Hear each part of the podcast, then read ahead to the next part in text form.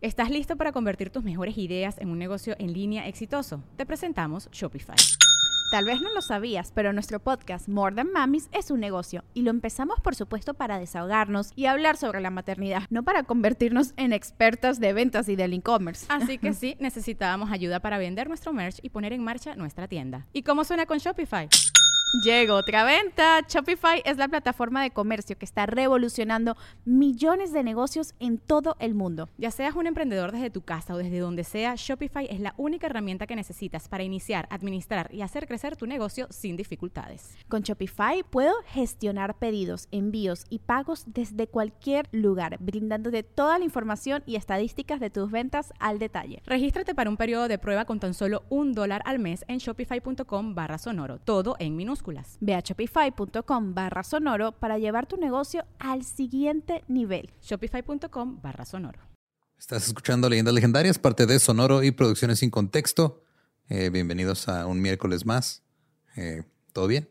Todo excelente. Perfecto. Estamos descansados y listos para más brutalidad y carnaje. Creo que para este tipo de episodios este sería como hay mucho chisme familiar, güey. Es el chismiércoles macabroso. Güey. Oh, I love it. Ajá. Chismiércoles macabroso. Sí, estuvo bonito este chismecito. Sí, sí. sí. Entonces los dejamos con el episodio 211 de Leyendas Legendarias.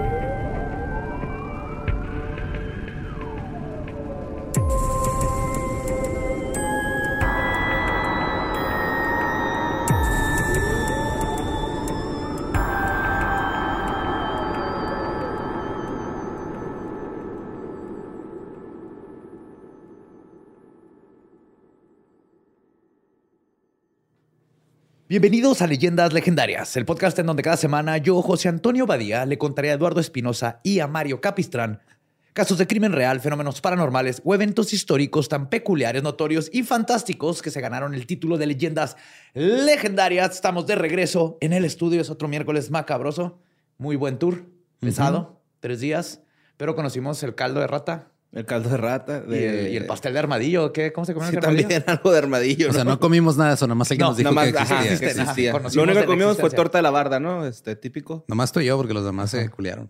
Sí, están buenas, ¿eh? Es todo una, un camino de sabores, güey.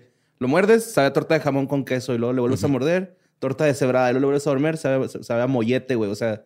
Son varios el tamaño de una cara de una persona joven, ¿no? Sí. Es un bolillo con medio súper arriba. En eso quedamos. Y su squeeze de hierro, carnal. Sí, pues muchas gracias a todos los que nos visitaron. Nos lo pasamos muy, muy, muy bien. Pero es hora de volver a los asesinatos. Yeah, bien duro ya. Pero es un tema que me han pedido desde hace muchísimo y al fin lo vamos a tocar porque está bien interesante. El género del crimen real a lo largo de la historia ha generado comportamientos un poco peculiares, por decir algo gente que le escribe fanfiction a los asesinos de Columbine, merch con la cara de Elizabeth Short, mejor conocida como la Dalia Negra, fan cams de Richard Ramírez, etc. Un podcast cuarense. Sin embargo, a veces pareciera ser algo reciente, contemporáneo, algo que surgió a partir de los youtubers o cierto género de podcast. Esta aserción no podría estar más alejada de la realidad. La gente siempre ha sido. ¿Tú qué vas a saber de crimen real, chamaco pendejo? a ver, dime tres cabrones, güey. a ver, dime tres rolas de Richard Ramírez. ¿Había? Ah, ya, no, mis tenis había, ¿no? Pero la realidad siempre ha sido así, güey. Desde las Penny Dreadfuls en los 1800 en Inglaterra, güey. Y cuando alguien les intente convencer de lo contrario, no duden en recordarles que el asesinato brutal del cual hablaré hoy generó nada más y nada menos que una rima que cantaban los niños mientras brincaban la cuerda alegremente. No mames. Hoy les contaré sobre el caso de Lizzie Borden. Ok. Ah, yo pensé que el de Malcolm. No, otro. Y Malcolm te verán curado. ¿Ubican a Lizzie Borden? Sí, me suena el nombre. Sí, la han visto en Los Simpsons, en todos lados, es parte de la cultura popular. Pero ahorita llegaré a cómo terminan los niños cantando sobre un asesinato brutal. Primero que nada, voy a explicar un poquito a dónde va todo. El 4 de agosto de 1892, en la localidad de Fall River, Massachusetts, los cuerpos inertes de Abby y Andrew Borden fueron encontrados con profundas heridas de hacha en su mansión. El crimen tomó por sorpresa a todo el mundo por su absoluta brutalidad. Sobre todo a las víctimas. Ajá. Cabrón, bien cabrón. sí. No lo vieron venir. Literal. Cayeron como troncos, güey. Sí, güey. Abby Borden tenía un total de 18 heridas infringidas por el hacha, mientras que su marido tenía 11. Los dos estaban en pisos distintos de la casa que, para aumentar el misterio, se encontraban relativamente pristina. No había señales de lucha ni de robo, solo la hoja de un hacha separada del mango y sin rastros de sangre que se encontró en el sótano. O sea, limpió el vato, güey. Es que se pone bien misterioso. Es un misterio que hasta hoy no se ha resuelto. Pónganse sus sombreritos de Sherlock Holmes porque este está intenso. mí me lo dejé en la casa, güey. Hubieras avisado. De hecho, ahorita se me olvidó el mío, güey. Me lo iba a traer y se me olvidó. lo dejé en la sala. Pues, esos son los hechos del asesinato. Pero para entender cómo llegamos aquí, comencemos por el principio. Lizzie Andrew Borden nació el 19 de julio de 1860 en Fall River. Su padre, Andrew Borden, tenía ascendencia inglesa y galesa, creció en un entorno muy modesto y pasó apuros económicos de joven, a pesar de ser descendiente de residentes locales ricos e influyentes. Pero con el tiempo, Andrew prosperó en la fabricación y venta de muebles y ataúdes, y luego se convirtió en un promotor de inmobiliario de éxito. A huevo. Sí. No tuvo que andar pidiendo chichi de nadie. No, no, no. Él solito hizo su vida. Con sus huevos. Que quiere una silla o un ataúd. Compre las dos. se A va- huevo. va- va- va a terminar Se metió a un curso del Carlos Muñoz, güey, y pum, puso su pinche negocio, güey. No quiso esos 10 dólares que le ofreció primero. No, güey. Se puso a. Quiero un consejo millonario, güey. Dele, güey. Fue una fábrica de ataúdes. Sí. Güey, y fuera de pedo, yo cuando trabajé en una maquila estaba trabajando con alguien que había trabajado en una fábrica de ataúdes en alguien en Chihuahua, güey. Ajá. Y le pregunté, dime la neta, güey, cuando se puso feo lo de la violencia en el estado, les estaba yendo chido y güey, dijo, sí, la neta sí, güey. Sí, a huevo. ¿no? Pues sí. Hasta personalizados, ¿no? Sí. Pues fue director de varias fábricas textiles y poseyó considerables propiedades comerciales. También fue presidente del Union Savings Bank y director de la Dufree Safe Deposit and Trust Company. Su madre era Sarah Anthony Borden, la primera esposa de Andrew, quien falleció cuando Lizzie tenía solo tres años. Ok. Lizzie y su hermana mayor, Emma Lenora Borden, tuvieron una educación relativamente religiosa y asistieron a la iglesia central congregacional. De hecho, pues eran tiempos de, de eso. Y ahora, un dato curioso que van a entender absolutamente todos los que nos ven. güey. En esa iglesia es donde se filmó el video de la canción de Crying de Aerosmith. There was a time when I was so broken hearted. ¿No? ¿Nadie? Es que he, inten- he intentado, o sea, me he dado así como que tiempo de intentar apreciar a Aerosmith. Eh, Y han pasado años y lo vuelvo a intentar y no, nomás no puedo, güey. ¿No sale Alisa Silverstone? Sí, pero de todos modos, o sea, veré el video en mute a ver qué pasa. Yo no debería de decir esto, pero me acuerdo estar viendo el anuario de secundaria de la chava que me gustaba mientras oía Crying de Aerosmith. no estoy mamando. No estoy mamando.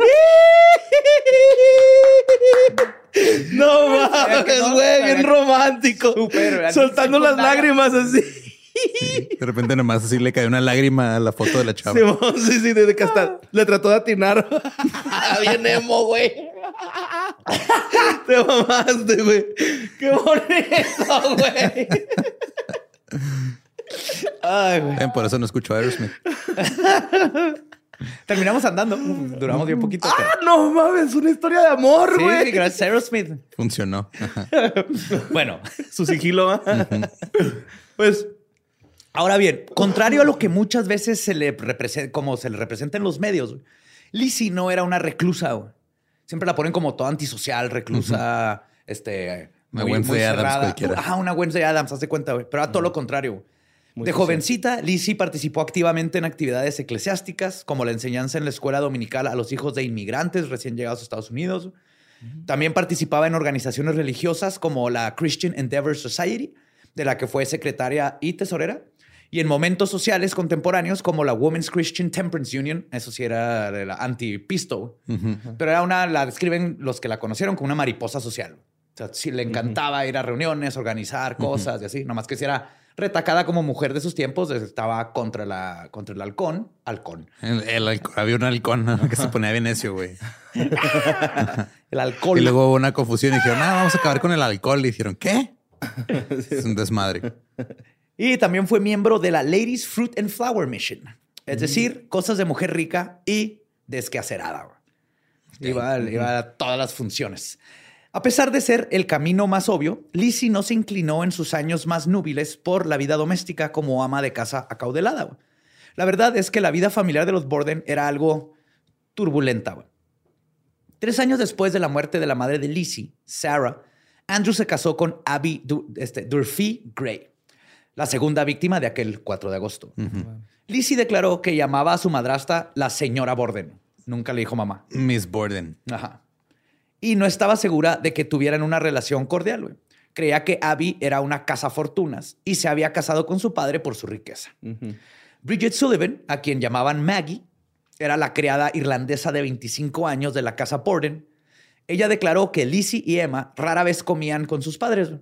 Ese segundo matrimonio tenso definitivamente era muy mal visto entre Andrew y las hijas y siempre tuvieron problemas. Por eso era turbulenta ahí la vida, aunque ahorita vamos a ver que el papá en sí... Pues era- está la muchacha, raro, la güey. señora que les ayudaba a la limpieza, güey. Bueno, que le, le pagaban por la limpieza. Se daba cuenta de eso. Me imagino que sí se peleaban cabrón, güey, ¿no? Pues sí. Sí, sí. Mínimo Siempre había se- disgusto ajá. ahí. Y luego, o sea, imagínate, es como tensión, pero de los 1800, güey. Entonces, o sea, es como mucho silencio incómodo nada más. Sí, de por sí. Ajá. ¿Y los impisto? No. f- Pues, feo. aunque fuera un factor importante, Abby no era lo único que deterioraba el ambiente familiar. A pesar de su riqueza, Andrew era conocido por su frugalidad, o más bien tacañería al 100%. güey. Ah, era de esos. Sí, Yo no me hice millonario gastando. así literal. por ejemplo, la casa de los Borden carecía de plomería interior. güey. What? Aunque en aquella época era común que las viviendas de los ricos ya tuvieran. ¿Y qué, cómo le hacían, güey? ¿Se Con- cagaban en bolsas? qué? en, en botes que lo tenían que ir a tirar No afuera. asco, para lavarse era con un jarroncito, a pesar de que tenían el dinero y ya existía plomería. güey. Jefe, no es un lujo. Por favor. es necesidad. Imagínate, güey.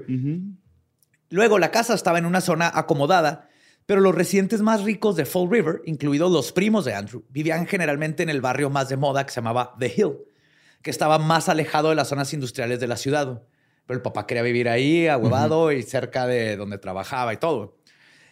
Todo esto da la sensación de que Andrew era algo tirano con su dinero y para Lizzie, quien al no ser casada, no le quedaba de otra más que depender enteramente de él, que era pues para él así una severa inconveniencia. güey. Entonces no quería casarse, que no era lo que buscaba, pero al mismo tiempo pues, no tenía dinero más que lo poquito que a veces les daba el, papá, a pesar de que la, como familia sí tenían un, Un buen chingo. dinero. güey. Sí, pues era tacañón el ruco, ¿no? Entonces. Pues además de la avaricia, Andrew parecía en general un ser, ser un viejo amargado. güey. En mayo de 1892, Andrew mató varias palomas en su granero con un hacha, güey, Ah, no mames. por la mezquina razón de que creía que atraía a los niños de la zona que iban a cazarlas. güey. No, Las caso yo para que no las casen Ajá, ustedes. No quiero niños. Ay, vienen esos niños a meterse a mi granero de nuevo. El- los niños, no, el señor, el señor siempre nos gana las palomas, vámonos. Sí, a lo mejor se servía, güey. Sí, güey. Sí, pues se las mataba y luego las tiraba para que no atrajeran niños. Chale, güey. Pero para agregar insulto a la herida, esas palomas eran de Lizzie, güey, quien había construido recientemente un nido para ellas y estaba disgustada porque él se las había matado. Ah, no mames. Entonces, no se las mató a Lizzie, no era culero con Lizzie. Se las, ma- las mató para que no fueran los niños, pero le valió madre que era un proyecto de su hija. güey. Eso sí es ser culero con Lizzie. Sí. O sea, sí, pero creo que no era directo. El hate Ajá. no era contra Lizzie, Sí. era como el contra hombre los niños. paloma, la Lizzie. Pues para un interés verdaderamente individual que demostraba Lizzie que llegara a su padre a arruinarlo sin razón, era indicativo de lo poco que le importaba a su hija como persona. Es que lo que pasa también es que, o sea, si tienes muchas palomas, luego llega un niño perdido, güey, y se asusta. Entonces, a lo mejor él la quería proteger de eso, güey. ¿No? Home Alone 2. No había entendido la referencia. bueno, sí, pero necesitas a la señora de las Necesitas palomas. a la ¿no? señora de las palomas. Se Pues le sí, mete sí es la señora de las pal- palomas. Sí. Pues, y ya va a haber ópera Sí. gratis. Una discusión familiar que no se ha sabido nunca en qué consistió, pero sabemos que tomó lugar en julio de 1892, llevó a ambas hermanas a tomarse unas largas vacaciones en la ciudad portuaria de New Bedford. Luego, tras regresar a Fall River, una semana antes de los asesinatos, Lizzie decidió alojarse en una pensión local durante cuatro días antes de regresar a la residencia familiar, claramente estaba evitando a su familia. Tenían muchísimos roces familiares. No, porque el papá era Ya me cansé de ti, voy de vacaciones. Ajá. Ahí vengo. Me voy a No te quedar- la ver, familia puede ser tóxica. Y los de regreso a un Airbnb. Pues, para abonar a su deficiente paternidad, meses antes de los asesinatos, Andrew el Tacaño había estado haciendo regalos de bienes inmuebles a varias ramas de la familia de Abby. Después de que la hermana de su madrastra recibiera una casa por parte de Andrew, como si fuera poca cosa, güey, pues las hermanas exigieron también una parte de la fortuna y recibieron el alquiler la casa en la que habían vivido hasta que su madre había muerto. La tenían, la tenía parte, todavía era de él. Y entonces Andrew lo que hizo es que se las vendió simbólicamente por un dólar. Ok. Y luego, unas semanas antes de los asesinatos, ellas volvieron a vender la propiedad a su padre por 5 mil dólares. Estúpido. Se lo hicieron pendejo. Equivalente a 151 mil dólares más o menos del día de hoy. Ok. Entonces, no era tan, no sé, este, este tipo de cosas es como que el papá sí le, sí le importaba, pero sí, creo no, que pues, nomás no quería darles sí. dinero. Era de, Ajá. bueno, hijas, ¿qué van a hacer con la propiedad que compraron por un dólar? Ah, la van a vender a 151 mil y yo se las compro. Muy buena inversión, niñas. Pues era un cambalache de proporciones considerables, producto de la mala relación que tenían las hermanas con Abby y su familia. Fue una forma del papá de... Ajá, sí, de, es que, o sea, ya le di una casa a la nueva esposa, a la hermana, al suegro y todo. Y ahora tengo que hacerme cargo de las niñas, maldita sea. Yo no puedo nomás regalarles una... Eso, me- eso me haría ver como un papá amoroso. Ajá, y no, pues son los 1800, güey, eso no, No, está bien. no, no, no, no. Ahora bien, poco antes del asesinato de Andrew y Abby, estuvieron sucediendo ciertas cosas fuera de lo común en la casa Borden. La noche anterior a las muertes, John Vinicum Morse, hermano de la difunta madre de Lizzie y Emma, las visitó y fue invitado a quedarse unos días para tratar asuntos de negocios con su cuñado. Varios días antes de los asesinatos, toda la familia había estado gravemente enferma de un virus estomacal. Todo esto lo voy a tratar un poquito más, pero un amigo de la familia especuló más tarde con la posibilidad de que la causa fuera el cordero que se había dejado en el fuego para utilizar en las comidas durante varios días. Mm, ok. No había refri, no, No, había agua. se lo dejas ahí nomás. Que se cocine bien cabrón. Como cuando dejas los frijoles que se te olvidan y luego se les hace una cosa blanca. culero. Ah, es el peor olor del mundo, güey. Pero, o sea, ¿lo, lo, lo coció de más la carne o no, o pues ahí la No, dejaron la y se tenían, fueron güey, Y luego la carne de cordero sabe bien fuertota, ¿no? Bien cadaverosa, sabe Ajá, bien y pues la dejas allá afuera y te la vas comiendo poco a poco. Como cecina. Pues sí. Sí, entonces sí, pues supo todos nos la vamos comiendo poco a poco, ¿no? Entonces, él decía que, oye, no habrá sido el pichi cordero que tiene una semana ahí que se siguen No, comiendo. no, fue, no fue una creo. maldición, güey. Una bruja pasó y nos guiñó el ojo feo. Sí, estaba buscando palomas y como Ajá. no tenemos, no, nos, Nos puso una maldición de que todos íbamos a cagar como palomas. En carros. en carretas, pues, ¿no? En ese tiempo. Pero desde ese momento, Abby es- había temido que todo había sido un envenenamiento, dado que Andrew, su papá, no era un hombre popular. A Abby sí le daba miedo que alguien le hiciera daño a su papá, porque la neta sí era un culero y nadie lo quería en la sociedad. Todos lo catalogaban de tacaño. y. Todos, güey. Era el, era el Scrooge de ahí del lugar, güey. Literal. Tenía un chingo de lana, pero súper tacaño. Y, güey, no, le mataban las palomas para que los El güey abriendo la ventana. ¡Ey, tú, niño! Tráeme la paloma más grande que veas en la tienda. Güey, no solo no era bueno relacionándose con sus hijos, era un viejo amargado con todo mundo en todas partes. Yo esto era bien conocido y Abby sabía que estaba paranoica o estaba sembrando las semillas de la duda. Ya veremos. Después del desayuno de la mañana siguiente, en el que estaban presentes Andrew, Abby, Lizzie, John y Maggie, que es la sirvienta, Andrew y John fueron a la sala de estar, donde charlaron durante casi una hora. Emma estaba fuera de la ciudad ese día y no estuvo presente para los asesinatos. Maggie dice haber visto a Lizzie usando un vestido de color azul esa mañana. Este dato se volverá importante después. Estamos en la mañana del asesinato. Porque otras personas lo vieron blanco con dorado, güey. Sí, güey, fue un pedo. No, la asesina traía un este, vestido azul con negro. No, era blanco con dorado. Blanco con dorado, cabrón. Ese chiste se siente tan viejo como los 1800. Sí, Sí. güey, qué pedo. Wow. Pinche internet, güey. Son seis años uno. Pues el tío John se marchó sobre más o menos las 8.50 para comprar un par de bueyes para su propiedad, con la intención de volver a casa de los Borden a comer. Andrew salió a dar su paseo matutino poco después de las 9. Abby subió en algún momento entre las 9 y las 10 y media para hacer la cama de la habitación de huéspedes, donde fue asesinada. Según la investigación No, forense, pero entonces Abby es la esposa, ¿no? ¿O es la Sí. hermana? Ajá, la- Abby la es la esposa. esposa. Es que te dijiste que era la hija que estaba paranoica. de que No, Emma matar es la, esposa. es la hija, ¿no? Emma y Lizzie, Y Lizzie son, las, son hijas. las hijas. Ah, Abby es la esposa. Por eso, pero te dijiste Abby estaba paranoica de que fuera a matar al papá. Ah, no, Lizzie, Ajá. perdón. Según la investigación forense, Abby estaba de cara a su asesino en el momento del ataque. Primero fue golpeada en un lado de la cabeza con el hacha que le produjo un corte justo por encima de la oreja, haciéndola girar y caer boca abajo al suelo, lo que le produjo contusiones en la nariz y frente. A continuación, su asesino la golpeó varias veces, asestándole otros 17 golpes directos en la parte posterior de la cabeza. Su muerte fue casi instantánea. La cantidad exagerada de golpes revela una hazaña que iba más allá de solo matarla, por lado que se sabe de, de forenses, ¿no? O sea, si nomás la querían matar, de hecho lo que dicen es que lo más probable es que el primer golpe fue fatal. Ajá, ya los, los, demás otros pues, sí, ¿no? 16 fueron... son de regalo, güey. ¿Qué? Pues ni modo que no te los quieres llevar, pues ya llevas uno. Y de hecho, el arma homicida es un hatchet, que es una Ajá. hacha chiquita, de las de una... Como Tomahawk. Una vez, una hacha chiquita. Sí, tipo Tomahawk. Ay, güey. Entonces, 17 hachazos, mamón. Sí. El asesino estaba, se estaba descargando emocionalmente a través de este acto. Cuando Andrew regresó antes de lo habitual de su paseo, más o menos a las diez y media de la mañana, su llave, por razones desconocidas, no abrió la puerta.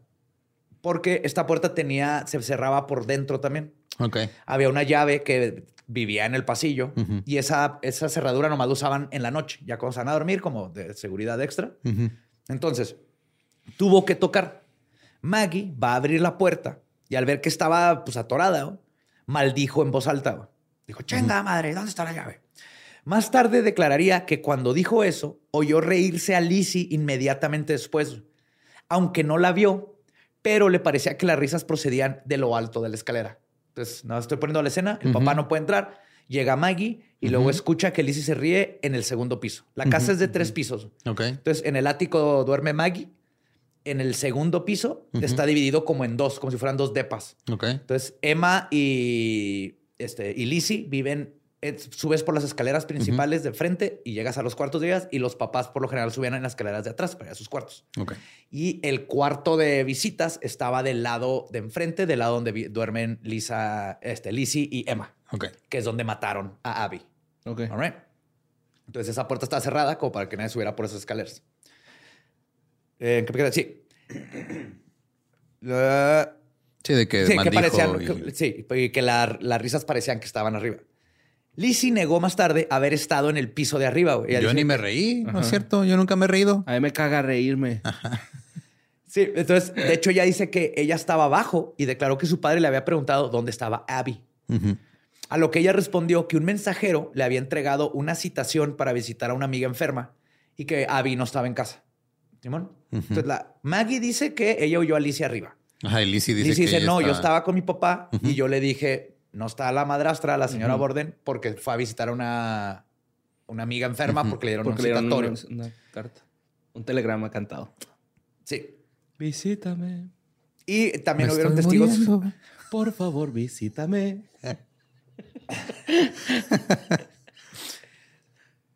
Este, hubieron testigos que más o menos a esta hora vieron a, a Lizzie afuera de la casa, en el granero. Ok. Entonces hay, hay contradicciones en el testimonio. Pero según el recuento de Maggie, cuando llega Andrew, bueno, ya abre la puerta y entra, le ayudó a ponerse las pantuflas de casa antes de que él se tomara una siesta en el sillón. Un detalle que contradice en las fotos de la escena del crimen que pueden ver ahí, que muestra a Andrew con las botas puestas, Ok. que es curioso porque vamos a ver que Lizzie hizo algo parecido. Entonces, Maggie deja a Andrew en el sofá y fue a comentarle a Lizzie de una venta de unos grandes almacenes. Lizzie le pidió que la acompañara a ver las rebajas, pero Maggie se sintió indispuesta porque dice que estaba enferma, porque la habían mandado a limpiar las ventanas en un calor récord de como 85 grados No. Fahrenheit. güey. Y estaba emputadísima, insolada y así, y se Sí. la chingada. Y Entonces seguía Maggie comiendo dijo, el cordero que los había enfermado porque le dejaron las obras a ella. Sí, lo güey. asaba, ¿no? Lo asaba en la ventana. y cagando en una pinche cubeta en el ático. Yo también hubiera estado indispuesto, la No, neta. sí, sí. cabrón. Vengo a vaciar mi cubeta. Pero se imagino. Entonces Maggie dijo, ve tú. Y Yo me voy a dormir y se subió al ático. Ok. ¿Ok? Entonces, estaba en su habitación del tercer piso descansando cuando, poco antes de las 11.10 de la mañana, escuchó a Lizzie gritar desde el piso de abajo. Y cito, Maggie, ven rápido, mi padre ha muerto, alguien ha entrado y lo ha matado. Ah, la madre. All right. Andrew estaba desplomado en el mismo sofá de la sala del que estaba abajo, donde exactamente como se acostó para tomar su siesta. Uno de sus ojos estaba partido en dos. Güey. O sea, los tenía cerrados y estaba abierto así en el párpado. Lo que dicen que es muy probable que estaba dormido cuando lo atacaron, porque de hecho ni siquiera tenía este, heridas de defensa ni nada. Las heridas que aún sangraban sugerían además que el ataque era muy reciente. El doctor Bowen, médico de la familia, llegó desde su casa de inmediato. Bueno, fue Maggie a buscarlo. O sea, por de pero está en inmediato es dos horas. no, sí llegó bastante rápido. Todavía lo vio sangrando. güey. Ah, O sea. Maggie corrió a avisarle al doctor. Entonces se sirvió un vaso. sí. Sí, doctor, doctor. ¿Tiene algo para el hachazo en el ojo? Póngale mercurio y unas sanguijuelas. Mándeme foto por WhatsApp para ver. Watts, ven, dibújale al muerto. Llévalo. Fuck, güey. O sea, Está culero, güey, que estés que Tony y llegue alguien y te ponga un hachazo. Sí, te digo que no lo vieron ver. Bueno, o sea, aunque no estés dormido, está ¿No lo vieron ver? No, le tumbaron el ojo. No lo vieron ver. No lo vieron Luego ver. lo vio en tres. No lo vieron ver. como, ta- como araña. Pues ya llegó el doctor, vio a las víctimas, se dieron cuenta de la otra víctima, que no le había visto Lizzie, y declaró muertas a las dos. El trabajo más fácil de doctor de Sí. ese tiempo, güey. No, sí está. ¿Cuál no es la está- causa de muerte? Pues, un hachazo en la cara. Se le salió el cerebro. Se le Eso, está afuera y debería estar adentro. es, es mal de ojo. no, es mal de ojo ese. Pues de inmediato se le, se le avisó a la policía y en ese instante comenzaron lo que la penita le puedo llamar una investigación. güey. Los detectives calcularon que la muerte de Andrew se había producido aproximadamente a las 11 a.m., tan solo unos minutos antes de que Lizzie, según ella, lo descubriera. Aún no se había descubierto el cuerpo de Abby, a quien no encontrarían hasta poco después. Una de las primeras personas en verlo, de hecho, fue Maggie. All right. Ahorita Ok. nomás estaban los policías como que, oh no, mataron a un señor. Las respuestas iniciales de Lizzie a las preguntas de los agentes de policía fueron a veces extrañas y contradictorias. Al principio dijo haber oído un gemido, un ruido no identificado o una llamada de socorro antes de entrar en la casa. Y no podía recordar ni distinguir del todo qué era lo que había escuchado. Porque digo que salió un rato y los vecinos la vieron ahí En por el el granero, granero. Lo dice que oyó un ah, o oh, o ah, güey. Y entró el papá. Ajá. Dos horas más tarde, dijo a la policía que no había escuchado nada y que había entrado en la casa sin darse cuenta de que algo estaba mal. Cuando le preguntaron dónde estaba su madrastra, contó que Abby había recibido una nota pidiéndole que visitara a su amiga enferma y lo mismo le dijo a su padre cuando preguntaron. También declaró que creía que Abby había regresado y preguntó si había, este, si había subido a buscarla. Maggie y una vecina, la señora Churchill, se encontraban a mitad de la escalera con los ojos a la altura del suelo. O sea, todavía apenas iban subiendo. Cuando miraron hacia la habitación de invitados y es cuando vieron a Abby tumbada boca abajo en el suelo. Ok. Entonces dice que está diciendo, mi, mi mamá se fue y no ha regresado. Fue a visitar a una señora que estaba enferma y regresó contagiada de hachazos. Bien contagiosos. Ajá, sí, sí, sí. Entonces así fue cuando, mientras investigaban del papá, encuentran el cuerpo de, de Abby. Ahora, la mayoría de los agentes que entrevistaron a Lizzie declararon que no les gustaba su actitud. Algunos dijeron que Es era una mujer que habla. ¿Cómo se atreve? Dijeron que está demasiado tranquila y aplomada. Y cabe aclarar, y lo he mencionado muchas veces, que esta es una observación personal y no objetiva de parte de la policía, que no tiene un peso verdadero de evidencia detrás, más, más, más allá de es lo que opinaron, y aún así nunca sabes cómo va a reaccionar una persona. Pues no, cada quien no, puede reaccionar de manera distinta. Así es. Pues a pesar de su actitud y de sus declaraciones cambiantes, no tenía, y esto es muy importante, sangre en la ropa ni en el cuerpo. Y varios testigos dicen que ni siquiera estaba despeinada. Usaba el clásico peinado ese, Ajá. como todo para arriba Pues- con chongos. Pues sí, pero a los dos los agarró descuidadotes, güey. Ya, güey, Pero te salpica la revienta una sangre, no cabeza mames. Con un hacha te True. vas a salpicar sangre. Es que era la nueva hacha anti-salpicadura. Y no nomás eso, güey. Varios testigos dicen, les digo que no está despeinada. Y hay que recordar que el tacaño del papá no tenía plomería para agua en la casa. Lo que significa que aun y cuando Lizzie hubiera cometido los asesinatos desnuda, porque fue algo que luego la defensa usó, Ajá. así que se pudo haber encuerada? encuerada. No, los fiscales, perdón. Y la defensa dijo así como, no, claro que no, ¿cómo se va a encuerar una mujer decente? Y eso fue lo que les quitó el... No mames. Sí, cierto, sí, cierto. No, no sabe encuerar Aparte traen, traen este, un chingo de cosas, ¿no? O sea, Sí. y corset y Sí todo el está, pedo. sí está muy difícil el timeline. Ahorita al final resumimos mejor, pero está cabrón hacer todo esto porque au- digamos que se hubiera encuerado, de todas no es como que tenía regadera. No, Por era, eso se fue al granero. no era fácil irse a, a limpiar. Podría ser, pero es bien poquito tiempo para ir y limpiarte sangre y sesos del, Sí, el cabello, peinarte, no tener el cabello mojado. Aquí es donde se empieza a poner Mm, truculento. Sí, sí, todo. Qué loco, güey. Sí, entonces no estoy diciendo que no, pero ya están viendo por qué está tan difícil. Fue Maggie. Porque Estoy seguro que fue Maggie. podría ser. Entonces, todo esto significa que aunque Lizzie hubiera cometido los asesinatos, ah, perdón, este, la policía registró su habitación, Pero fue una inspección superficial. En el juicio admitieron no haber realizado un registro adecuado porque Lizzie no se encontraba bien. Ok. Entonces no querían. Si no querían molestarla, entonces Sí. estaba ahí llorando y pues no. Sí. Bueno, no ni llorando estaba, nomás estaba ahí. No, si no le preguntamos porque estaba gritando mucho y, y si tomamos la declaración de una mujer que grita se le puede caer la matriz. Me lo enseñaron eso en la secundaria y en la escuela de policía. Sí. Andar en bici, ca- cabalgata y, y preguntar. y preguntar sobre un crimen. pues la falta de diligencia dejó escapar la oportunidad de obtener más evidencia que pudiera condenarla o la absolviera definitivamente. Por eso les digo que fue investigación, entre comillas. Como mencioné antes, en el sótano, la policía encontró una cabeza de hacha con el mango roto.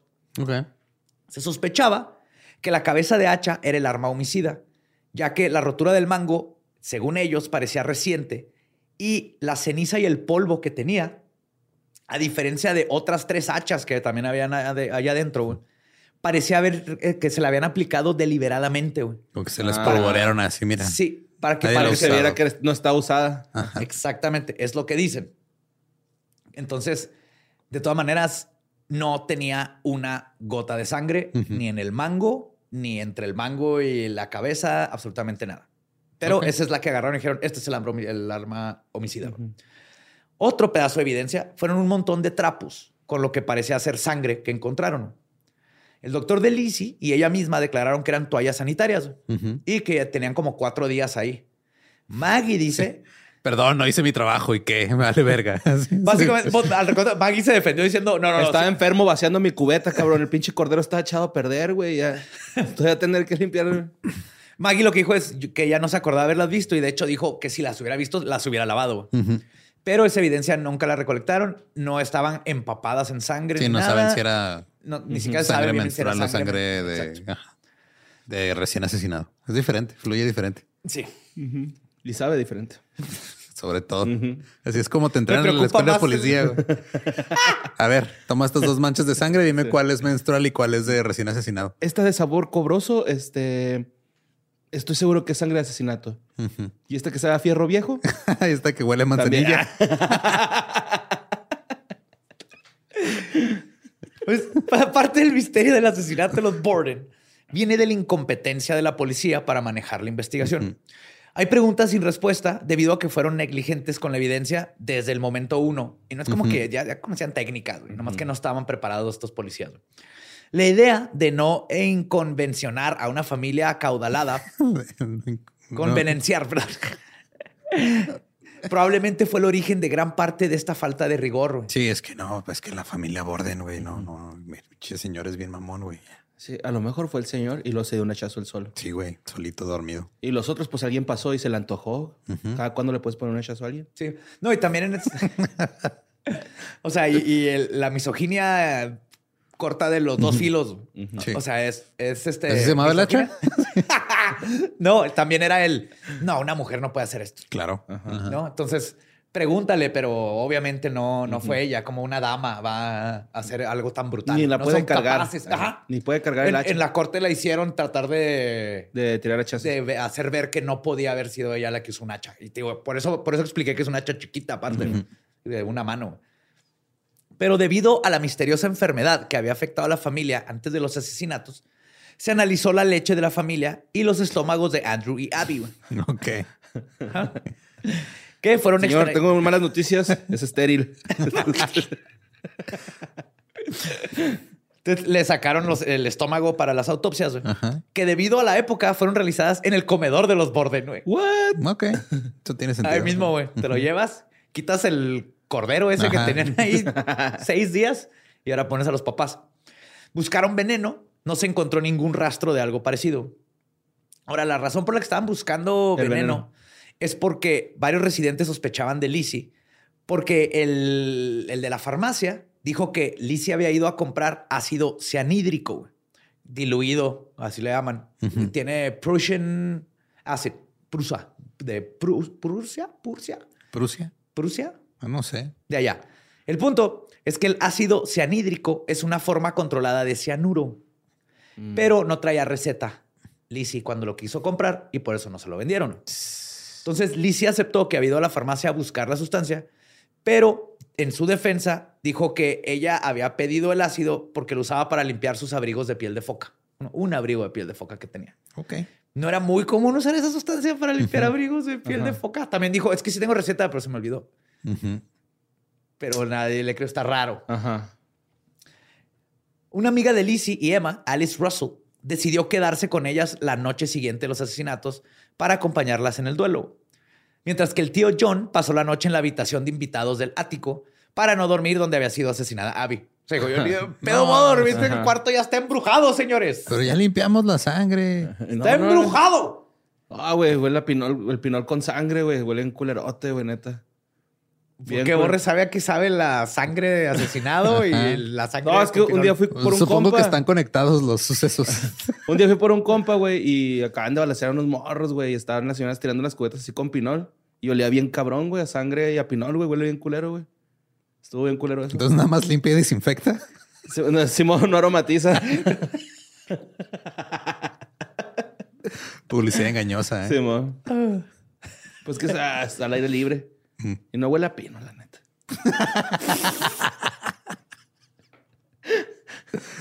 Sí, ya basta de mentiras. Es muy buen limpiador, es muy buen limpiador. Sirve Sí. para más cosas de lo que creemos, como el W40. Y el W40 es limpiador. Mejor vinagre. no, más que lubricante. bueno. Ca- Acaba de haber un asesinato brutal, hay que regresar.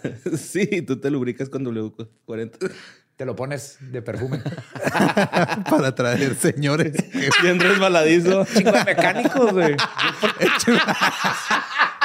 ¿Por qué crees que no gasto en mecánico? güey? Tengo un chingo de vatos. Ey, me Ahí falta los tienes esto. guardados. Pues, Ay, güey. mientras la familia, bueno, los que caen en la familia se que se autoensarta tanto, güey, que sí necesita los de 40. güey. sí. Así necesito bloquear todo. Ay, güey. Entonces, Mientras la familia dormía en la casa recién embrujada, la policía se quedó apostada alrededor de, la, de esta la noche del 4 de agosto, durante la cual un oficial dijo que había visto a Borden entrar en el sótano con Russell. Los alcanzó a ver desde fuera. Que llevaban una lámpara de queroseno y una cubeta para fregar. Declaró que vio a ambas mujeres luego salir del sótano, después de lo cual Borden regresó sola, aunque no pudo ver lo que estaba haciendo. Agregó que parecía que estaba inclinada sobre el fregadero, pero es un testigo que no vio nada más que fueron al sótano. Ajá. Y estaba de afuera, ¿no? Sí, desde afuera, él no está en el sótano. Chismosote. El 5 de agosto, John Morse al fin se iba de la casa cuando fue acosado por cientos de personas que se habían ido enterado del asesinato y les digo, true crime más que siempre hacer, es el chisme, güey. Y estaban frenéticas en busca de respuestas. De hecho, la policía tuvo que escoltarlo de vuelta para que lo dejaran en paz. El 6 de agosto, la policía llevó a cabo un registro más exhaustivo de la casa. Ahora sí, dijeron, vamos a, vamos a echarle ganas, ahora sí. Y les dimos chance de limpiar toda la escena del crimen. Ahora sí vamos a buscar qué pasó. Sí, aquí. dejamos a la familia sola ahí Sí. tres días. Inspeccionó la ropa de las hermanas y ahora sí confiscó el hacha con el mango roto. Mm. Porque la encontraron y luego la, dejaron. Esa noche, un oficial de policía y el alcalde de Fall River visitaron a las Borden y Lizzie fue informada de que era su sospechosa número uno de los asesinos. Imagínate, les tenían tanto como miedo de que el alcalde puede venir para decirle que es, Ajá. no, hay- no es nadie más que ella. Ajá. A la mañana siguiente, Alice Russell entró en la cocina y dice que encontró a Lizzie rompiendo un vestido e intentando quemarlo en la estufa. y que además notó que tenía una mancha café oscuro. Ok. Ah. Borden Se explicó. cagó. No. Ella explicó que pensaba quemarlo porque estaba cubierto en pintura. Roja, Ah. sangre. Extrañamente, y según el testimonio de Maggie, el vestido no era el mismo color azul que el que había usado Usado el día en los asesinatos. era otro Entonces, vestido. Igual está raro. O sea, aunque estuviera quemando un vestido que tal vez tiene sangre, no era el vestido que tenía puesto ese día. Pero también ya lleva varias cositas sospechosas, ¿no? Está chingo, mamón, güey. Pero al mismo Ajá. tiempo, los tiempos y todo no coincide. Pero es que sí es un pedo así de, o sea, ¿cómo le hago para verme más sospechosa? Ya sé, voy a salir a medianoche a lavar algo al sótano y luego voy a quemar. A quemarlo. algo. Como los vecinos en la película de The Burbs están enterrando algo a las 10 de la mañana. Así, bueno, resultaron sí ser malos, pero. Lizzie compareció ante la fiscalía el 8 de agosto. Su petición de que estuviera presente su abogado de cabecera fue denegada en virtud de una ley estatal que establece que una investigación debe celebrarse en privado. Ah, cabrón. Sí, eran otros tiempos. Claro. Se le habían recetado además dosis regulares de morfina por su doctor para calmar sus nervios. Ah, qué padre. Morfina. Y también es altamente posible que su testimonio y actitud se viera afectado por ello. Entonces, no solo no tuvo abogado, dopada, andaba Ajá. morfinada, güey. Entonces, la evaluación psiquiátrica moderna obviamente no hubiera permitido que testificaran, yo- ni le hubieran recetado morfina, ¿verdad? No. Porque aparte no es como que estaba histérica, todo lo Ajá. contrario, pero pobrecita no se le va a caer la matriz, tome su morfina. es que era una mujer en 1800, estaba Ajá. histérica, nomás no sabía. Ajá, exacto. Tiene que llegar un hombre a decirle, mi hija, estás histérica, toma morfina. Toma morfina. Ahora vete a declarar sobre por un tu bien. asesinato. Mi secreto es que siempre estoy histérica. Pues su comportamiento para este tiempo era errático y a menudo se negaba a responder a una pregunta, aunque la respuesta pudiera ser beneficiosa para ella.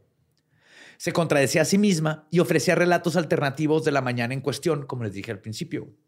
Como decir que estaba en la cocina leyendo una revista cuando su padre llegó a la casa. Luego dijo que estaba en el comedor planchando. Y luego dijo que estaba bajando las escaleras. Multitasking, güey. O sea, nomás no entienden porque ellos no lo pueden hacer. güey. Ajá, exacto. ¿Sí? También dijo que le había quitado las botas a su papá y le había puesto sus zapatillas, mientras que las fotografías de la policía Trae botas. dice que trae botas y Maggie dijo que ella fue la que le cambió los zapatos. Ándele, güey. Sí, le llegó a Maggie, le quitó los zapatos y le puso las botas otra vez. Y además el fiscal del distrito se mostró muy agresivo y confrontacional, lo cual tampoco ayudó al caso. El 11 de agosto, Lizzie recibió una orden de detención oficial y ahora sí fue encarcelada. El testimonio del 8 de agosto fue posteriormente declarado inadmisible en su juicio en junio de 1893 por todo lo que les conté. No tenía abogado, eh, estaba dopadísima y todo se hizo para la chingada. La prensa obviamente se la comió viva. Decían que era una estirada y al mismo tiempo una furcia que se sonrojaba cuando hablaba con su abogado. También se informó de que el testimonio proporcionado en la investigación había, y cito, causado un cambio de opinión entre sus amigos que hasta entonces habían mantenido firmemente su inocencia. Mm. O sea, todos fueron diciendo que era culpable. Pues Primero- qué pri- chido, ¿no? Es para Liz irte a la cárcel, güey. Al fin un baño con tubería, güey. así. ya bajarle bien, normal, al baño. Y el cordero que no tiene seis días en la, en la este, mesa. güey. Avena con hongo, pero no, no hay pedo, güey. Pues la investigación recibió una gran atención por parte de la prensa nacional, incluyendo un extenso artículo de tres páginas en el Boston Globe. Lizzie era algo así como la Casey Anthony del siglo XIX. Un gran jurado comenzó a escuchar las pruebas el 7 de noviembre y a Lizzie se le fincaron los cargos por el asesinato el 2 de diciembre. El juicio tuvo lugar en New Bedford a partir del 5 de junio del 93. Cinco días antes del comienzo del juicio, el primero de junio, se produjo otro asesinato con hacha en Fall River. En esta ocasión, la víctima fue Berta Manchester, quien fue encontrada muerta a hachazos en su cocina. Las similitudes entre los asesinatos de Manchester y los de Borden fueron sorprendentes y señaladas por los miembros del jurado. Sin embargo, José Correa de Mello, un inmigrante portugués, fue condenado más tarde por el asesinato de Manchester y se determinó que no había estado a los alrededores de Fall River en el momento de los asesinatos de Borden. Ok. Porque una de las hipótesis es que había una tercera persona involucrada. Ya. Sí, que Un veo uno, extraño otro- completo. ajá. Sí, es que, eh, güey, el- yo siento que el asesino no estaba ahí, güey, en la casa, güey. O sea, que lo hizo y se fue. Porque todo fue muy rápido, güey. No tanto, ahorita vas a ver justo porque hay un problema si metemos a una tercera persona aquí. O sea, a un extraño más bien. Porque si había, pues habían dos personas en la casa. Pero si metemos un extraño, ahí hay un problema que cómo explicarlo. A ver. Ahorita llegamos.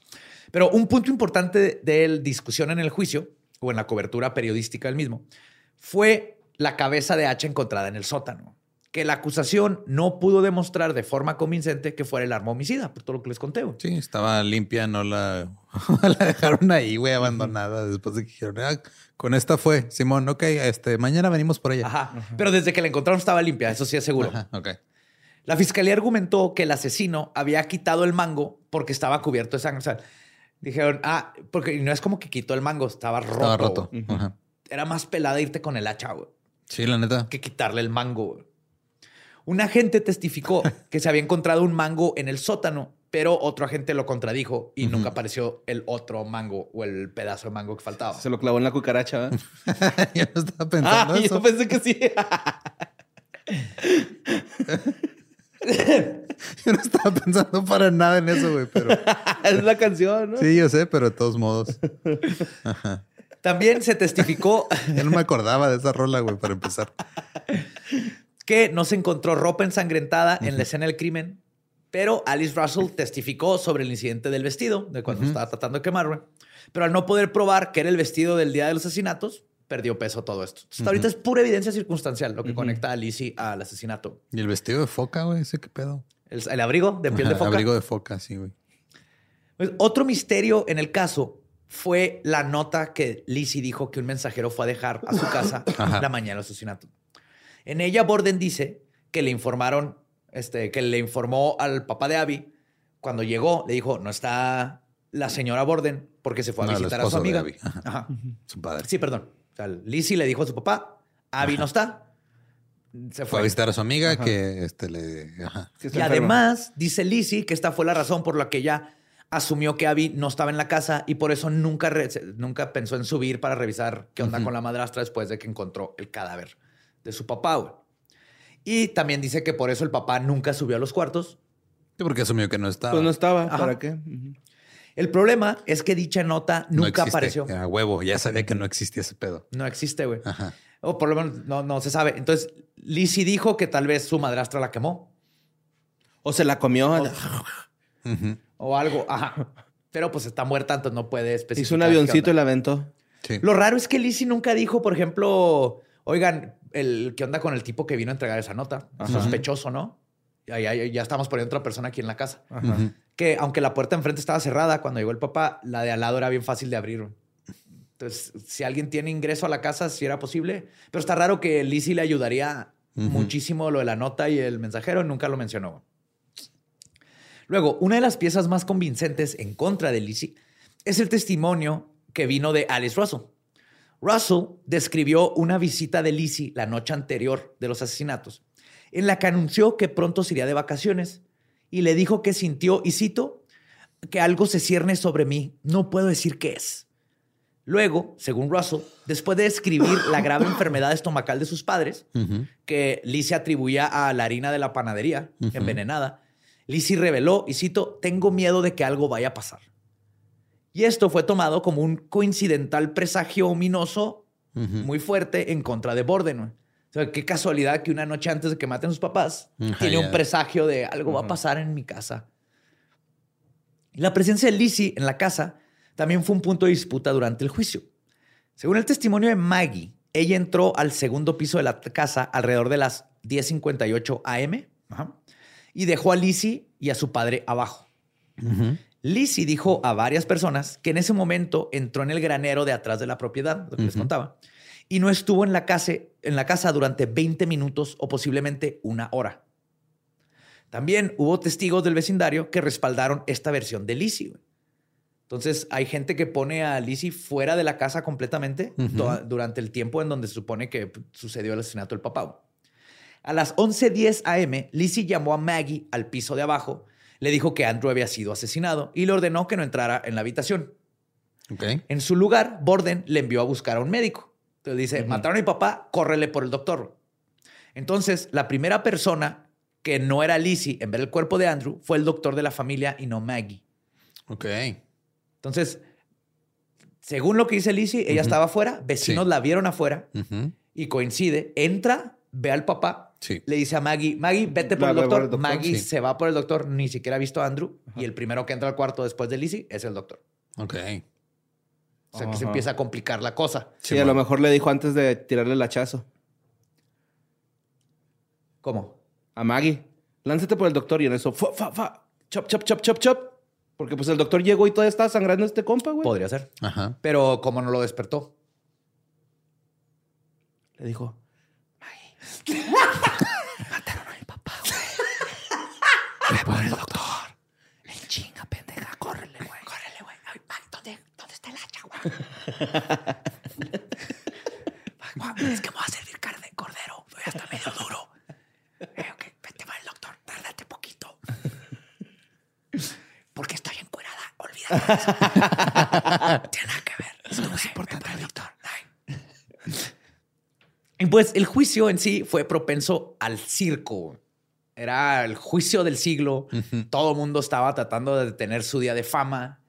Y nadie mejor para eso que el fiscal, güey, Uy. quien pensó que sería buena idea Ay, no, perdón. que las cabezas de ambas víctimas, que habían sido decapitadas durante la autopsia, y luego la metieron en ácido y todo para quitarles la piel, dejando solos los cráneos, güey. Los llevó como prueba durante el juicio y los presentó ante el jurado, güey. Así en efecto, señores del jurado, eh, están muertos, como pueden ver ustedes aquí. Así se ven los cráneos del señor y señora Borden, todos hechos mierda. Y al verlos en la sala, Lizzie se desmayó, güey. Mi- Mire, mire, agarre un cuerito. Mire, mire, este todavía trae pulpa. Y ahora vamos a poner los cráneos aquí. Traigo un espiritista que va a hablar con ellos y nos va a decir quién, Ah, quién ¿Lizzie te mató, desmayó? Andrew. ¿Quién? No, sí, Lizzie sí se desmayó. Pues sí, sí fue un güey, shock. Sus papás, güey. Sí, güey. Bueno, papá. están- y ahí están las fotos de los cráneos, pues sí están hechos mierda. güey. Luego, el juez des- este, desestimó las pruebas que se habían presentado sobre el cianuro porque dijo que era un incidente totalmente aislado, que no tenía nada que ver con lo que estaba pasando. Porque dijo, no los mataron envenenados, ¿Cierto? entonces no tiene nada que ver con que les hayan dado chazos en la cara. güey. Cierto. Ah, Es que el sí, pedo, es de- o sea, le, le puso cianuro al, al filo del hacha, güey, por eso se murió más rápido, güey. Eso es lo que los mató. Sí. Sí. O Causa sea, de, de le toca el cianuro al ojo y se mueren ahí y luego ya la parte, le, le parte el ojo el hacha, güey. Es como una funciona. inyección de esos tiempos. Le inyecté cianuro con un ¿no? hacha en la cara. Ay, güey. Pues el presidente del tribunal, Justin Dewey, presentó al jurado un extenso resumen en apoyo de la defensa antes de que este deliberada, deliberara, deliberara, Deliberara. el 20 de junio de 1893. Y les dijo, no espero nada de ustedes. y aún así la, se la comieron los gatos en la cabeza. Tras una hora y media nada más de deliberaciones, el jurado absolvió a Lizzie de los asesinatos. Ok. Al salir del tribunal, dijo a los periodistas que era, y cito, la mujer más feliz del mundo. A pesar de ser exonerada por la ley, Lizzie había sido condenada en la corte de la opinión pública. Claro, pues todo el mundo era de... Tú fuiste... Ya se habían hecho... No te hagas pendeja, güey. Lo cierto es que, muy probablemente, considerando el carácter de Andrew Borden, Lizzie sintiera un grado de alivio de haberse liberado de alguien así. Pero esas son suposiciones muy Ujú. subjetivas. güey. Andrew, este, además, después de su absolución, no se continuó el proceso de encontrar al culpable. Simplemente se aceptó que no había sido ella y eso era todo. Ajá. Pero Lizzie y su hermana pusieron una recompensa muy alta para quien les diera información del asesino del papá, güey. Ok. Ajá. Entonces no sé, la policía no siguió buscando, pero Lizzie. Ella sí les interesaba saber qué pedo. Ajá. La escritora Victoria Lincoln propuso en 1967 que Lizzie podría haber cometido los asesinatos mientras se encontraba en un estado de fuga psicológica. Mm. No explica absolutamente la falta de sangre, No, de hecho no explica nada, güey. Nada, güey. Otra sugerencia des- este, destacada fue que su padre abusaba física y sexualmente de ella, lo que la llevó a matarlo. Ok. Hay cero pruebas que confirmen esto, aunque el incesto no era un tema que se tocara en aquella época y los métodos de recoger pruebas físicas eran muy distintos en 1892. Estas son nomás teorías. Sí. Más por cómo reaccionó al final Lizzie, no creo que esto Digo que se esto puso de que acuerdo con el tío, güey. Y el tío fue el que los mató, güey. Yo, yo tengo mi conclusión, algo parecido. Tío John. Ajá, que andaba ahí. El que llegó y se fue justo un día antes del asesinato. Ajá. Estaba escondido en el ático, güey. Y luego ya eh, hizo todo el pedo, luego regresó. Ah, ¿qué pasó aquí? Podría ser. Ya iba Maggie llegando estaba y en el escuché tu grito. Pues el autor Estaba en el de... otro ático en el que no se veía. En el ático del ático. Sí, el ático del ático. Sí. El autor de novelas de misterio, Evan Hunter, en su novela Lizzie de 1984, sugirió que Lizzie cometió los asesinatos tras ser sorprendida en una affair con Sullivan, con Maggie. güey. Ok. Ajá. La especu- especulación es que Abby había sorprendido a Lizzie y Maggie juntas y había reaccionado con horror y repugnancia y que Lizzie había matado a Abby con un candelabro y luego le partió la madre, ajá, no con un hacha, sino con un candelabro. Cuando Andrew regresó, ella se lo había confesado, pero lo mató en un arrebato de ira con un hacha cuando él reaccionó exactamente igual que Abby. Sí, entonces mata a la madrastra que se enteró de su amorío con, la, con Maggie Ajá. y luego ah, con el papá fue de... Sí, el papá No le me dijo importa que no- mataste a la madrastra, me importa que eres lesbiana. Y entonces lo tuvo que matar. No, deja todo eso de José. Le dijo, no, ni siquiera es que es lesbiana, es que con la servidumbre. ¿Qué clase de familia crees que somos? En esta teoría, Maggie fue cómplice y se deshizo del arma homicida. Y, y Maggie y, y Leslie jugando en la feria con las hachas, ¿no? Así de tiro blanco con hacha. Tiro blanco con cabrón. hacha. Perdón. Entonces, esta es la, la otra teoría, güey, Sí. de que, fueron Maggie y Lizzie. Ok. Ajá. Eso también digo. A mí, a mí se me hace que uh, fueron dos personas. Ok. Tendría sentido. Y así explicas por qué una está fuera Y la otra no. y la otra no. Y el, el cambio, pues te hablamos más. En sus últimos años se rumoreó que Lizzie era lesbiana, pues continuó viviendo soltera. Lizzie de Leslie. Ajá, sí le decían. Pero Maggie encontró otro empleo después de los asesinatos y más tarde se casó con un hombre al que conoció mientras trabajaba como criada en Butte, Montana. Ok. Murió en Butte en 1948, donde supuestamente confesó a su hermana en el hecho de muerte que había cambiado su testimonio en el estrado para proteger a Lizzie. Ok. Entonces, ajá, pero es supuesto. No hay pruebas de que sí lo dijo. Tomás le dijo a la hermana y la hermana dice que dijo. Ok. Pero después de todo el circo legal, Lizzie y Emma compraron una casa grande y moderna en el barrio de The Hill con plomería. Ay, a huevo. Sí. Que ¿Cómo me mortificó todo eso durante toda la historia, güey? Que no tuvieran. Güey, es que está bien feo sacar Sí. tus heces en cubeta, güey. Claro, más cuando ya existe la tecnología. Esto lo hicieron con el dinero de la herencia. güey. Por aquel entonces, Lizzie comenzó a utilizar el nombre de Lisbeth A. Borden. Ese fue su gran cambio de nombre para intentar liberarse de, lo, de las habladurías. Su pago, ah, además, perdón, este, se pagó una considerable indemnización para resolver las reclamaciones de la familia de Abby, quienes al morir, Andrew tenía derecho a cierta cantidad de herencia también y le dieron a la familia de Abby también parte de la herencia. Ok. Sí, o sea, se portaron a toda madre, porque una teoría era que era la herencia Sí, que nomás querían dinero, Simón. y no, güey. Lo que ganaron por herencia no fue una cantidad de dinero que les quitaron un chingo y de todas maneras le dieron aparte a la familia de Abby compensación, güey, de esa misma herencia. Sí, le dieron su tajo a la familia. Pues la sociedad de Fall River condenó a Lizzie al ostracismo y nunca volvió a sus, este, a sus ocupaciones de mujer rica desquacerada. En 1905, poco después de una discusión por una fiesta, fue que, que, bueno, Lizzie estaba organizando una fiesta para la actriz Nance O'Neill. Se peleó con Emma y no se sabe por qué, nomás sabe que se volvieron a gritonear. Y Emma se mudó de la casa y no volvió a ver a su hermana, quien murió de neumonía el primero de junio de 1927 en su casa llamada Maplecroft. Ok. Nueve días después, exactamente nueve días después, Emma murió de nefritis crónica, que es la De inflamación. los riñones, ¿no? túbulos renales, ajá. Se hinchan y te inflaman y te trae, te trae problemas con los riñones. güey. Ay, güey, qué difícil. Entonces, a los nueve días se muere Emma, a los 76 años. ¿Cómo se llora? Sí. Ay, no, es que esos túbulos, Sí, compadre. No, los males. Se los te males. inflaman los, los túbulos, por eso no, no debe de cenar pesado, compadre. Puré de papa en la noche nunca se te va a los túbulos Todo renales. despierto, todo despierto, todo despierto. todo despierto. Aceite de bacalao le quita esos problemas, compadre. Ey, Ey, ey. Ey.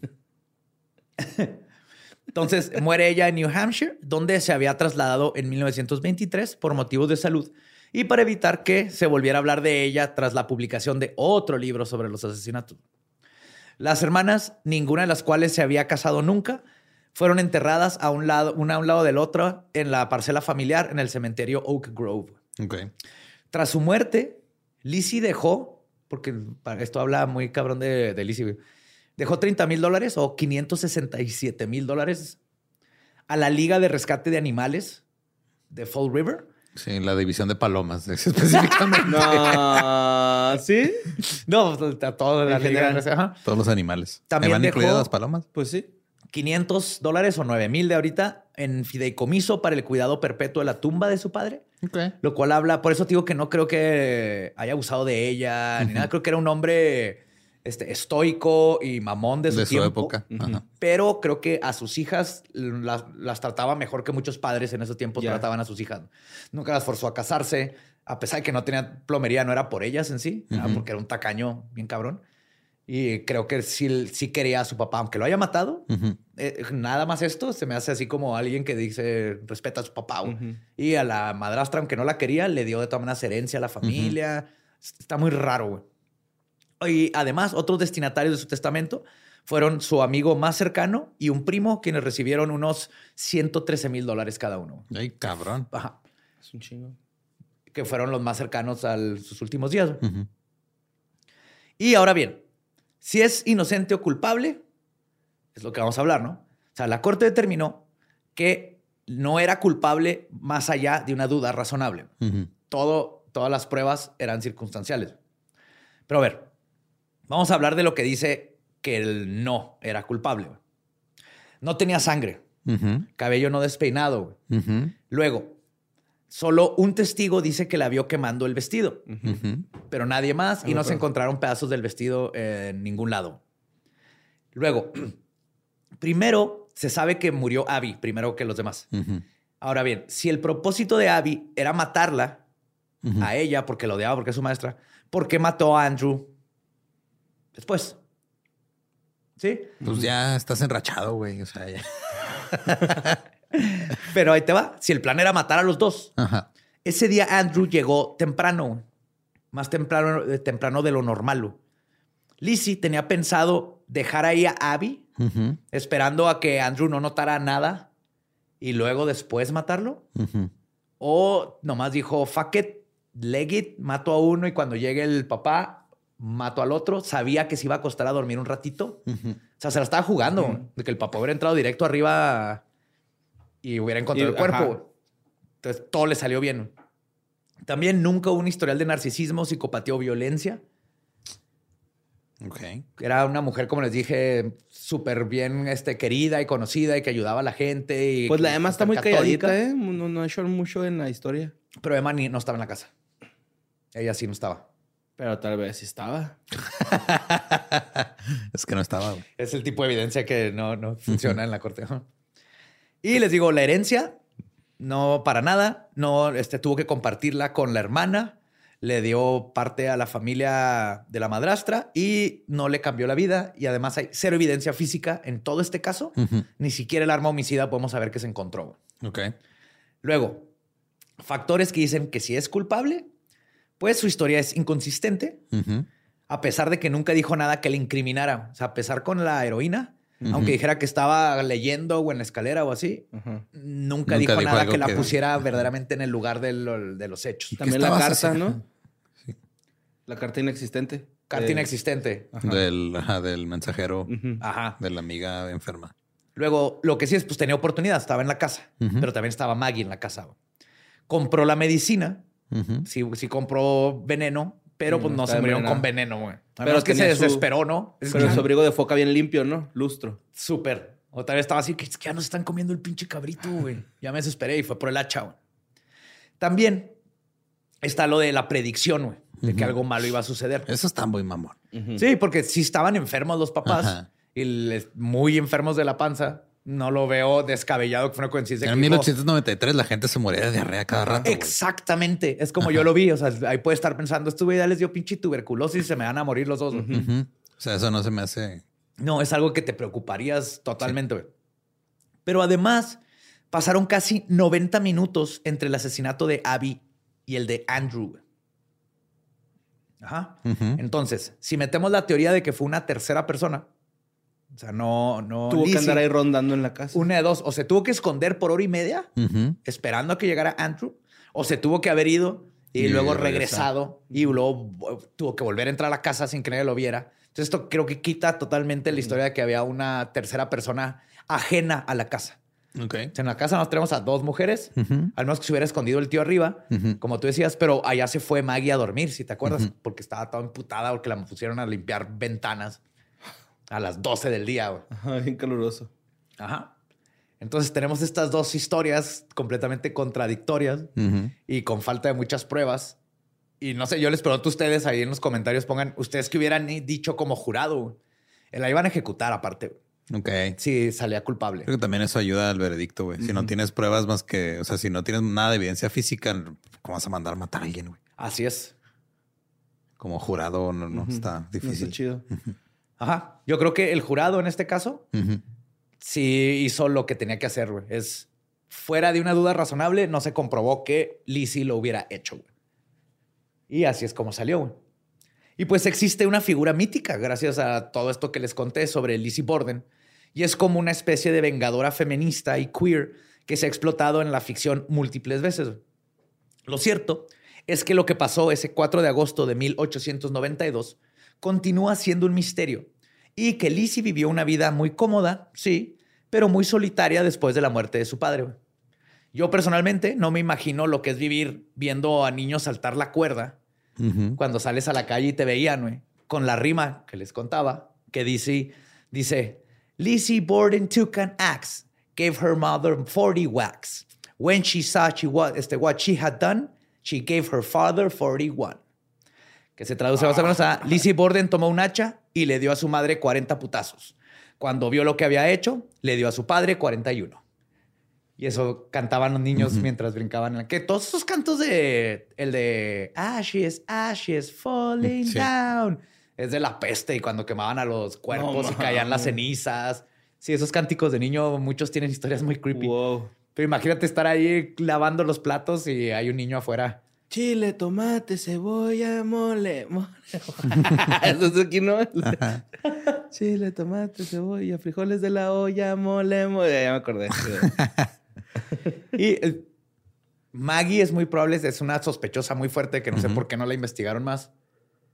Pero el, Porque les valía madre, güey, porque era la servidumbre y eran bien Sí. ojetes, güey. Sí. Pero también está raro. Si fue ella, porque Lizzie no le echó la culpa a ella. Porque estaban cogiendo y eso ya estaba O- resuelto desde antes. Sí, o las dos trabajaron juntas y mientras una mató a alguien, la otra fue a esconder, porque yo no creo que encontraron el hacha, güey. La otra fue y enterró el hacha o algo, mientras una se fue a bañar y es cuando vieron a la otra. Eso podría ser posible, pero aún así no entiendo cuál fue la razón. O sea, el motivo. La feria. Pues no, digo que la feria no, ya tenían feria, güey. O deshacerte, Digo, ya- deshacerte de tu madrastra, güey, ¿no? También, o sea, No, porque me caga, me caga la madrastra. Otra vez. Porque, eh, le- porque también el, el- el no defenderte es una forma de estar ausente, güey. O sea, si, si el papá no defiende de, de su madrastra a esta morra, a lo mejor ella siente que el papá está ausente. pero la madrastra no era, o sea, no era violenta ni nada, nomás no, no se llevaba. no se caían chido nada más. Ajá. O sea, si es una escalada muy grande. Otra vez Maggie es la que odiaba al pavo porque la pone a limpiar ventanas a las. A ella sí la vez. trataban de la chingada porque Ajá. aparte era irlandesa, güey. Ah, no, Sí. fue ella. Así son los irlandeses. Simón. Oigo, en esos tiempos los trataban igual de mal que cualquier inmigrante, güey. Aunque fueran blancos, Chale, güey. lo trataban menos que una persona. Entonces, pues ahí está. Les digo, pongan en sus comentarios de ahí todas sus partes. ¿Quién habrá sido, güey? No nos puedes dejar así, mamón. Pues Dinos que- una mentira, güey, por favor. Todo va a estar bien, Borre. Sí. Yo digo que fue Gran en equipo. mentira. En equipo. En equipo. En equipo. Maggie y Leslie.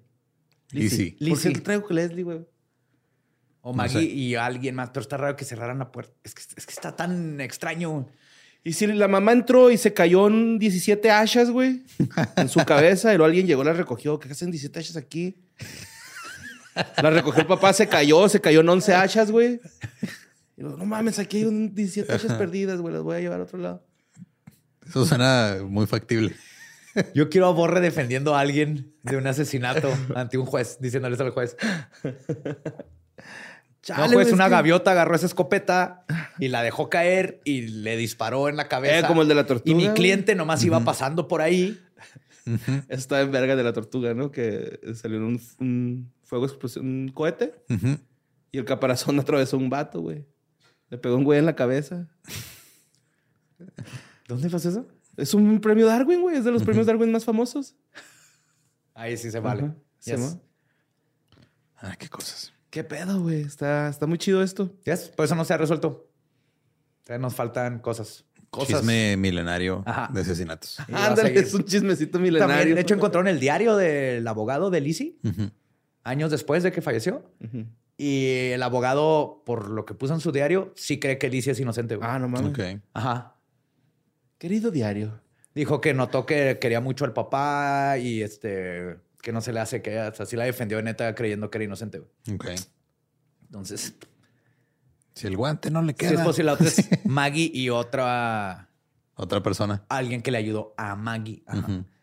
A mí me ya, lo que más me dice Lizzie, está raro que sea Lizzie, es el tiempo que hubiera necesitado para justo ponerse el calzón, el, el- lo de abajo del vestido, el vestido, El la faja, los zapatos, peinarse y haberse quitado toda esa sangre. Bolear los zapatos porque también, pues, se le van a salpicar de sangre. Eso nomás no lo entiendo cómo lo logras en tan poquito tiempo. Con alguien que lo haga por ti. Exactamente, pero no Lizzie. Que lo mismo puedo decir de Maggie. Maggie tampoco está llena de sangre. Porque pues, Pero ella se fue a dormir un rato. Ajá. Qué cosas. Yes. Grandes misterios. Y más misterios si nos siguen en todos lados como arroba leyendas podcast. A mí me encuentran como ningún Eduardo. A mí como Mario López Capi. Y ahí me encuentran como el Va Diablo. Nuestro podcast ha terminado. Podemos irnos a pistear. Esto fue palabra de Lizzie Borden. 41.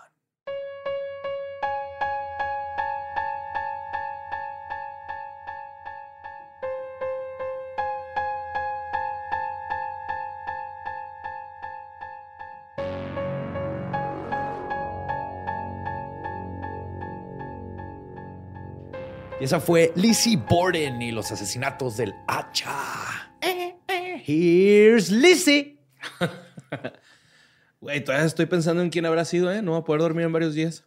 Bienvenido a Fueron, mi fueron las palomas, güey. Ya lo hablamos fuera de cámara, güey. Se la comieron las palomas. Se la comieron las palomas. John a las Dewey. palomas. ajá. Sí, las John Dewey. Sí, las palomas regresaron a vengar a los que habían caído a manos del papá y se fueron así denso, güey. Mal pedo. Porque tenían la idea de que había sido la, la madrastra la que le dijo al papá, mata esas pinches palomas para que no vengan los niños. Entonces fueron las palomas y los niños a matar primero a la, a la señora. Y luego ya fueron con el señor. Sí, es que no hay diferencia. Eso es ridículo. Creo más en que la teoría de Borre que se tropezaron y cayeron arriba de 17 hachas. También es muy... ¿Quién puso las hachas ahí, güey? Las palomas. Las palomas. Fuck. Ajá. Caso cerrado.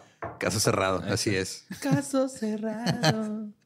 Oigan, eh, recuerden que tenemos más este podcast aparte de Leyendas Legendarias. Se acaba de estrenar la nueva temporada de Músicos de Sillón eh, con episodios bien largos sobre eh, muchas cosas muy chidas. El primero es de los Beatles. Una hora, una, una hora 45 fue lo menos que pude hacer que durara ese episodio, güey. Eso que No me fui Beatles, y se a madre. Sí, de hecho. Pudimos, haber hecho toda una De temporada. cada Beatle. Sí, güey. Pero este también está el Dolop, está Historias del Más Acá los jueves, está Escuela Secreta y también se acaba de estrenar a través de Podimo. Pueden ir a go.podimo.com diagonal leyendas. Un nuevo podcast que se llama Experimentos Legendarios, que son casos científicos que salieron mal. Así es. Básicamente. Es esto mismo, pero con casos científicos. Ajá. Porque a veces de los errores es de lo que más se habla. Así es. Y este. y ahí está, ya, ya está disponible. Este pueden ir ahí a esa URL go.podimo.com diagonal leyendas. Pueden eh, sacar una eh, membresía de 90 días gratis de Para prueba. calarlo, Ajá, está para probarlo. Pa- Aparte, también ahí nuestros compas los herejes tienen contenido en Podimo. Muchos, muchos Sí, hay creadores mucha tienen. gente muchos compas. Podimo que Sí. dijimos, eh, pues también vamos a darles ahí un... Un extra. Sí, Sí, es contenido eh, todo ajá, exclusivo de esa plataforma. Entonces pueden ir a calarlo. Si les gusta, pues ya se quedan con su membresía y escuchan toda la oferta que tienen ahí para ustedes. Yes. Hasta parezco profesional, güey. Una ramita más de este tronco llamado Leyendas Legendarias. Sí, es como un, Siéntense. ¿Qué? es un A vástago disfrutar de este podcast ahí en Claro. Podimo. Sí, Sí. Es una remorita científica, bonita. Ahí. Una ramita. Ajá.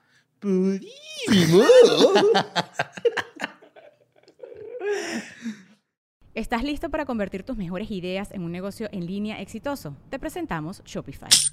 Tal vez no lo sabías, pero nuestro podcast More Than Mamis es un negocio y lo empezamos por supuesto para desahogarnos y hablar sobre la maternidad, no para convertirnos en expertas de ventas y del e-commerce. Así que sí, necesitábamos ayuda para vender nuestro merch y poner en marcha nuestra tienda. ¿Y cómo suena con Shopify? Llegó otra venta. Shopify es la plataforma de comercio que está revolucionando millones de negocios en todo el mundo. Ya seas un emprendedor desde tu casa o desde donde sea, Shopify es la única herramienta que necesitas para iniciar, administrar y hacer crecer tu negocio sin dificultades. Con Shopify puedo gestionar pedidos, envíos y pagos desde cualquier lugar, brindándote toda la información y estadísticas de tus ventas al detalle. Regístrate para un periodo de prueba con tan solo un dólar al mes en shopify.com barra sonoro, todo en Ve a shopify.com barra sonoro para llevar tu negocio al siguiente nivel. Shopify.com barra sonoro.